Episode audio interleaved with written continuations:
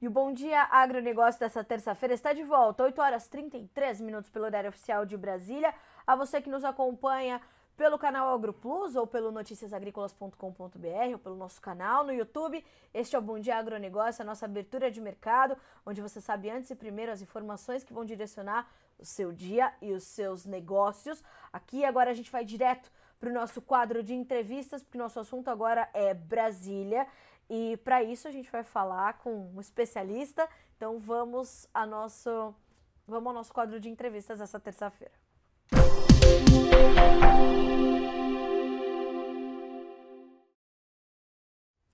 Claro que para nós entendermos como começa o novo ano legislativo né, no Brasil, a gente convidou para estar conosco na edição de hoje professor Paulo Moura, cientista político do canal Dextra. Professor, seja bem-vindo, é sempre um prazer recebê-lo aqui no Bom Dia Agro. Nossa audiência é sempre ansiosa pelas suas análises. Obrigada. Bom dia, Carlinha. Bom dia à nossa audiência. E é sempre um prazer falar com o público do agro. Obrigada, professor. Separei duas manchetes para começarmos a nossa a nossa conversa, professora. A primeira delas é: Pacheco defende autonomia parlamentar e diz que Congresso discutirá decisões monocráticas. E a segunda é: Congresso volta do recesso com 19 medidas provisórias de Lula pendentes de votação. Professor, como é que o senhor avaliou a cerimônia de ontem, os discursos, as falas? Tem muitos sinais ali nas entrelinhas das, das aberturas de ontem? Olha, Carla, essa possibilidade de, da volta do Congresso ser marcada por, por conflitos, né, por atritos uh, da Câmara com o Executivo e do Senado com o STF, ela foi antecipada em vídeos que eu fiz uh, no meu canal, canal Dextra, Sim. durante o recesso. Uh, eu dizia que o Congresso estava de recesso, mas os políticos não estavam de férias. Foi um período de intensa articulação depois da virada do ano. E há vários aspectos aí a considerar. Chamar, o que está nas manchetes hoje é a fala dura do Arthur Lira, afirmando que deputado não é carimbador, que a Câmara dos Deputados não foi, não é eleita para para carimbar decisões do executivo, que o orçamento pertence a todos e não apenas ao executivo. E há uma explicação para isso, tanto para o comportamento de Arthur Lira como para o comportamento de Pacheco. Eles estão entrando no último ano dos seus mandatos como presidentes da Câmara e do Senado. Mas eles querem manter uh, um protagonismo, uma capacidade de influência uh, na nova gestão.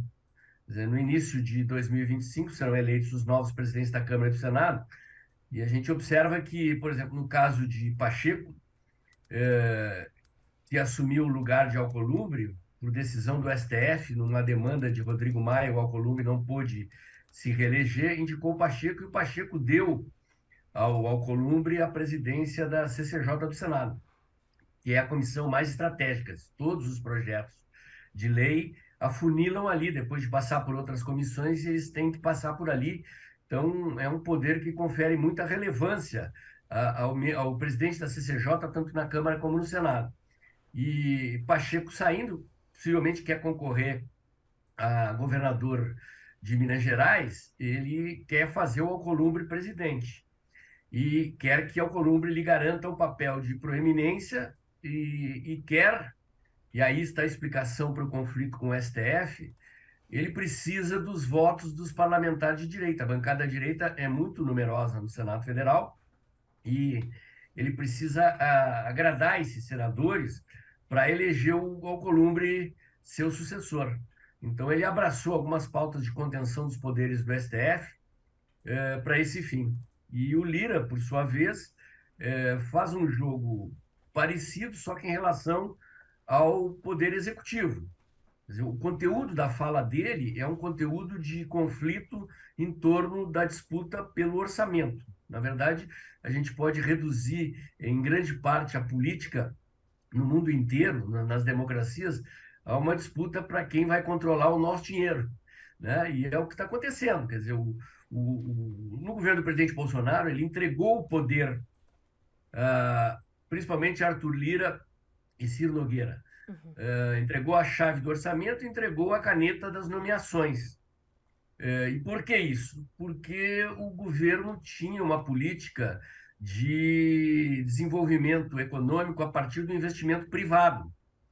E entendia que o investimento público eh, deveria ser destinado às demandas da sociedade, saúde, educação, uh, as obras nos municípios e nos estados, né? enfim, aquilo para o que o eleitor está demandando. Então, os, os grandes investimentos em saneamento, em ferrovias, em portos, em aeroportos, foram todos direcionados para a iniciativa privada. E, e, o orçamento ficou ao encargo do Congresso. E os políticos mexeram na legislação de maneira a garantir esse protagonismo do Congresso em relação às verbas do orçamento. Eh, o PT ele tem uma visão de capitalismo de Estado, né? contrária à, à, à visão do ministro Paulo Guedes e do presidente Bolsonaro. E só que o Estado não tem dinheiro. Eles querem investir nas obras do PAC. A gente viu o episódio agora envolvendo uh, a questão do túnel Santos-Guarujá ali com o Lula e o Tarcísio. Sim. Quer dizer, o, o, PT quer o dinheiro do orçamento para as obras do PAC, porque ele acha que o governo é o, o indutor do desenvolvimento econômico. E os parlamentares querem o dinheiro para irrigar as suas bases. Tem eleição municipal uh, esse ano, e, e, as obras nos municípios, as benfeitorias nos municípios, são uh, um cavalo de batalha dos deputados que querem eleger vereadores, porque os vereadores e os prefeitos são os cabos eleitorais deles na reeleição. Então é esse jogo, né? Esse é o jogo que está sendo jogado tanto na Câmara como no Senado. E vai ser assim ao longo do semestre.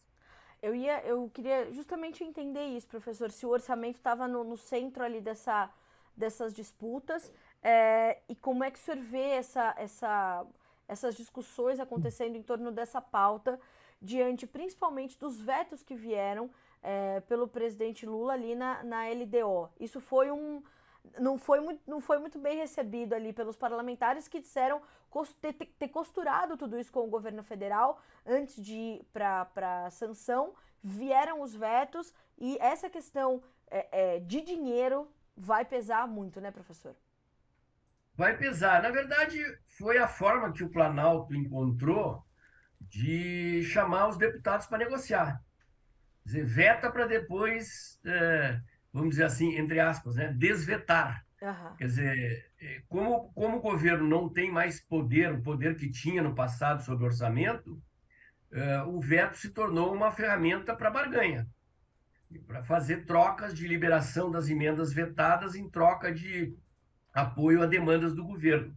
Né? Então, é, é um dos poucos recursos que restou ao presidente da República nesse novo contexto aí de um Congresso que vai gradativamente se apoderando do orçamento. E professor, como é que o senhor vê essa, essa relação dos poderes com essas, essas falas, então, de Pacheco? Depois, o ministro Alexandre Padilha também foi a, a público ali falar aos jornalistas, dizendo que essa relação muito positiva, não sei bem aonde, mas muito positiva do judiciário com o legislativo, o executivo, todo mundo falando a mesma língua, que isso vai continuar no momento em que o presidente do Congresso diz: nós não, nós vamos discutir essas decisões monocráticas judiciais. Como é que o senhor vê essa relação, principalmente Congresso-STF, nessa retomada dos trabalhos? Olha, eu, assim, a natureza do que vai acontecer na Câmara e do Senado é essa que eu acabei de explicar. Ela vai, ao longo do ano, ela vai continuar uh, pautando o comportamento dos parlamentares. E no caso do Senado, são essa questão uh, da limitação dos poderes do STF em relação às decisões monocráticas, que já foi aprovada, teria que ir para a Câmara, mas o, o Lira uh, faz um jogo diferente ali, ele amortece as, as demandas do, do Senado contra o STF, mas tem ainda a questão da limitação dos mandatos dos magistrados e uma, ter, uma, uma, uma questão relativa a legislação sobre posse e porte de drogas.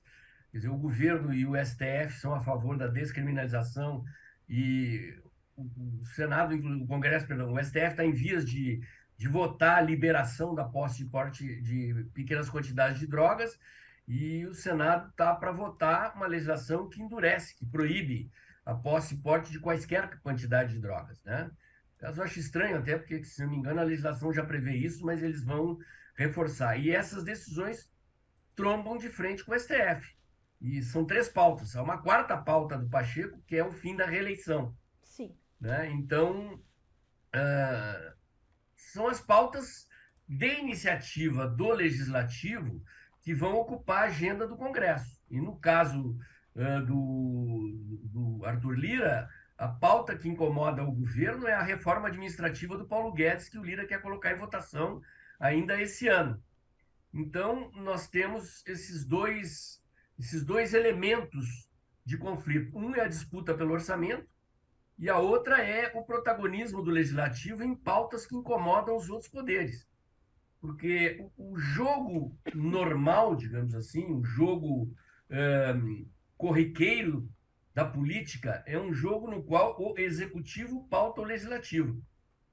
O executivo vai mandando os seus projetos e para o legislativo votar. E a dinâmica do jogo é uma dinâmica na qual o executivo pauta o jogo, dita o ritmo e o conteúdo da agenda.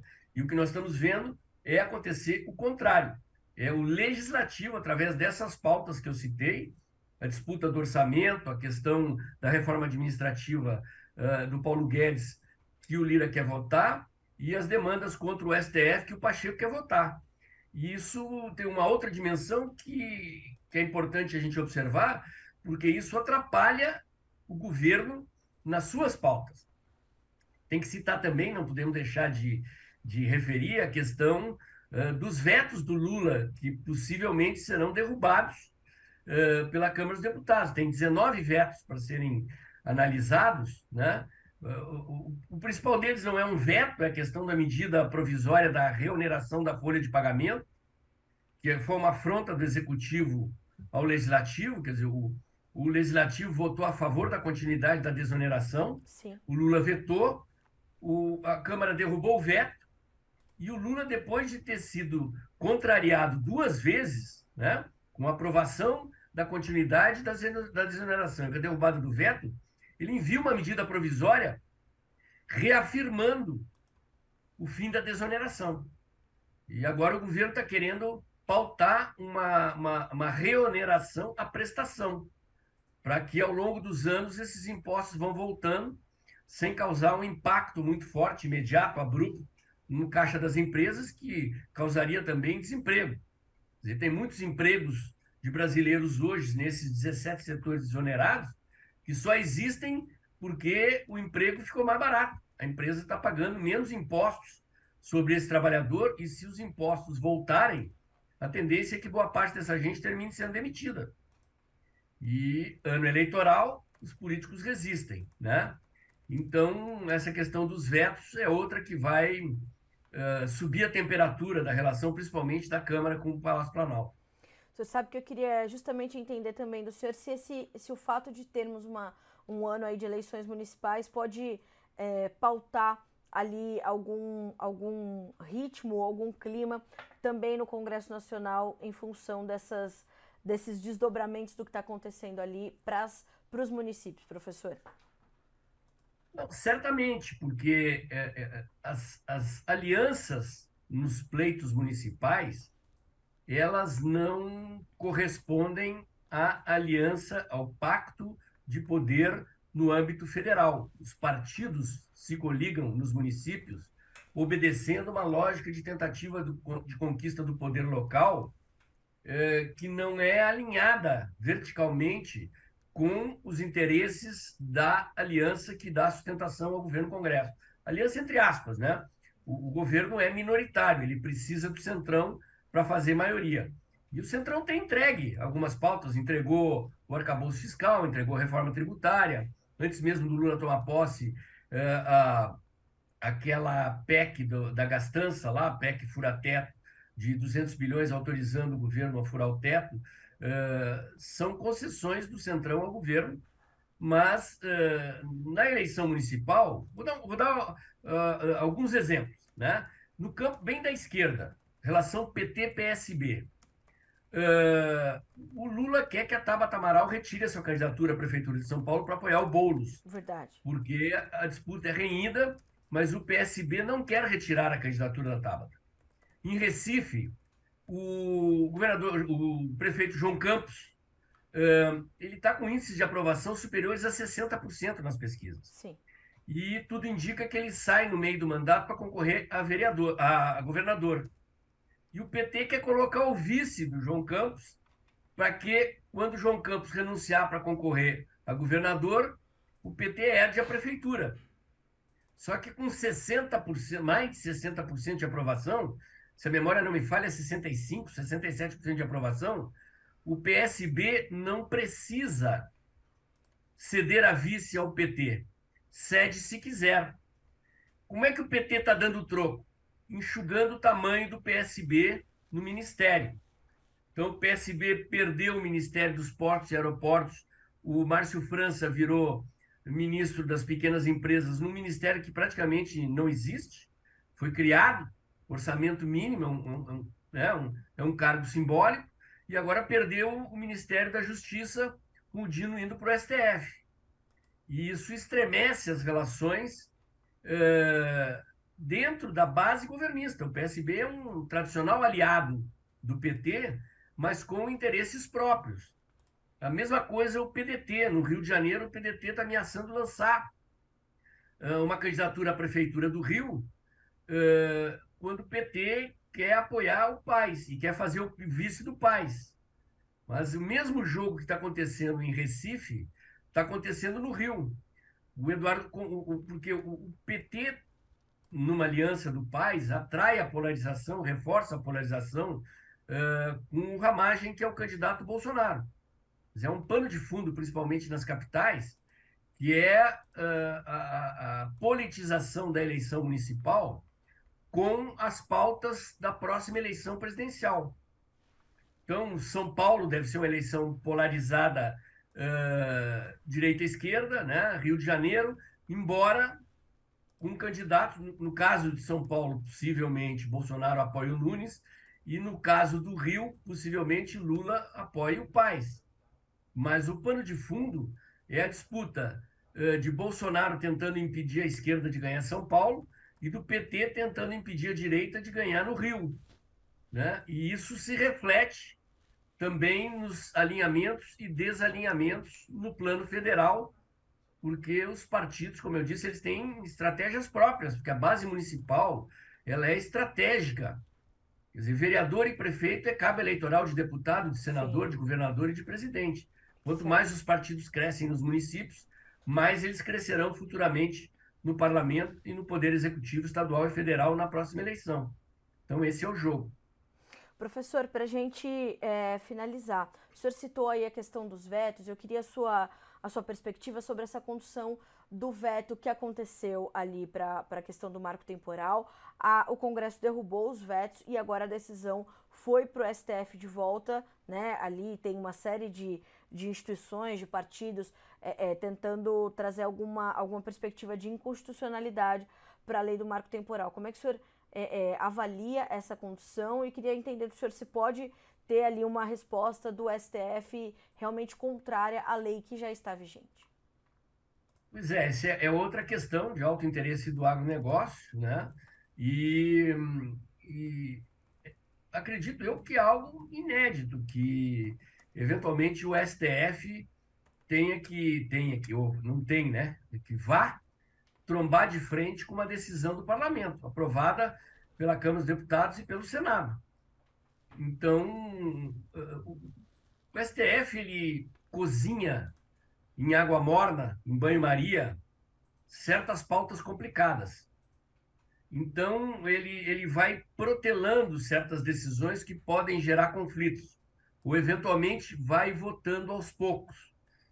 Pauta, um magistrado vota, segura, dá um tempo. Então, se vê a questão do, do, do, da legalização do aborto, por exemplo. Né?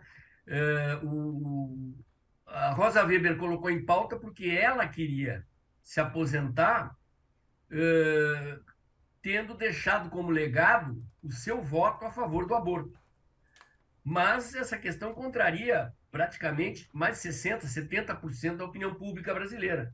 Então, o, o, o, o novo presidente né, entra no STF e bota na gaveta para não gerar um conflito. Com a opinião pública. E essas outras questões, como a questão das drogas, a questão do marco temporal, o STF vai cozinhando à espera de um momento em que ele veja condições de colocar em votação. Mas o STF é claramente é, favorável à anulação do marco temporal da Terra. A lógica é que eles tentem derrubar o que o Congresso aprovou. Agora, o que reação isso causaria no Congresso, eu não sei. O fato é que Pacheco está colocando outras questões em pauta e são questões que atritam o, o Senado com o STF e criam um ambiente no qual o STF tem que botar o pé no freio para não agravar mais o clima eh, gerando crise institucional. Professor, quero muito lhe agradecer pela companhia nessa terça-feira aqui no Bom Dia Agronegócio. É, o senhor sempre né, muito solícito aos nossos convites. Tenho certeza que mais vezes estaremos juntos aqui para a gente continuar fazendo essas análises importantes, né? Pautas que dizem respeito ao nosso dia a dia, ao dia a dia do produtor brasileiro. Então, obrigada mais uma vez por estar conosco, por nos trazer perspectivas tão claras e os sinais de alerta que precisam continuar ligados. Obrigada, professor. Eu que agradeço a oportunidade, estou sempre à disposição, Carlinha. Bom dia a você e bom dia a toda a nossa audiência aí do Agro. Bom dia, professor. Boa semana para o senhor. Até a próxima. Um abraço. É, um abraço.